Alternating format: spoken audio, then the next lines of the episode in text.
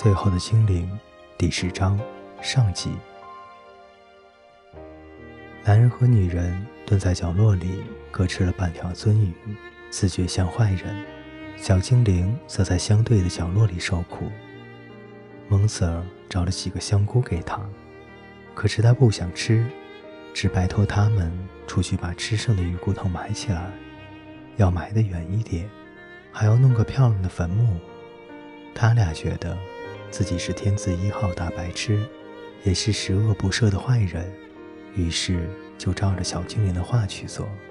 他们回来后，小精灵从角落里走出来，从黄色的衣服里拿出一个破旧的绣花口袋。他把口袋翻出来，依照顺序调出七成天蓝色和深蓝色条纹相间的木头陀螺。一本封面是蓝色天鹅绒。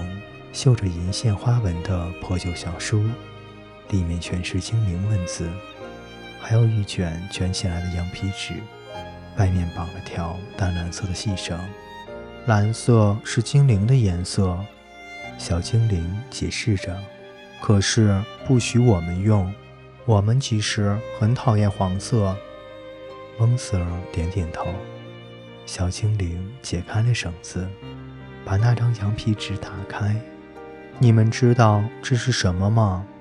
他问道。一张羊皮纸，蒙瑟说。没错。可是你知道这些记号是什么吗？图画。男人才。是字。女人才。是一张地图。外婆叫我走的时候，让我带着这本诗集，还有这张地图。诗集是我妈妈的，地图是我爸爸的。爸爸是旅行家，所以才会死掉。精灵只准许住在精灵集中营，不准到外面任何地方。他准备回家，回到我们住的集中营。巡逻的哨兵抓住了他，将他处死。所以我从来没有见过爸爸。这是他的地图，他画的就是我们走过的地方，还有我们必须要走的路。可是，你们不知道怎么看地图吗？很容易的，地点都是用精灵文和人类文字写的。沉默。小精灵脑袋里有个可怕的怀疑：你们不认得字，你们完全不认得字，不但是古文，连我们现在说的人类语文也不认得。沉默。蒙瑟耸耸肩膀，沙琪娜点了点头。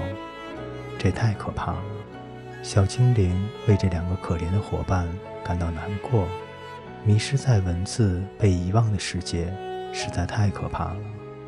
小精灵向伙伴们解说地图：一面是黑山，黑山之外就是大海，左下角是一大堆房子，建在河边，用城墙围着的就是大理嘉城。那条河叫松岗河。他们目前所在的这条小河没有名字，旁边画了顶上有橡树的塔，就是他们现在住的塔。